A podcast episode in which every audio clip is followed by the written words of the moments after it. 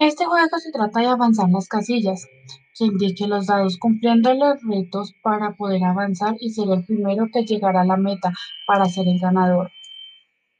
¿De qué se trata el juego? Se trata de una serie de campillas en las que hay salvación, en las que hay salvación y en donde no se cumplen.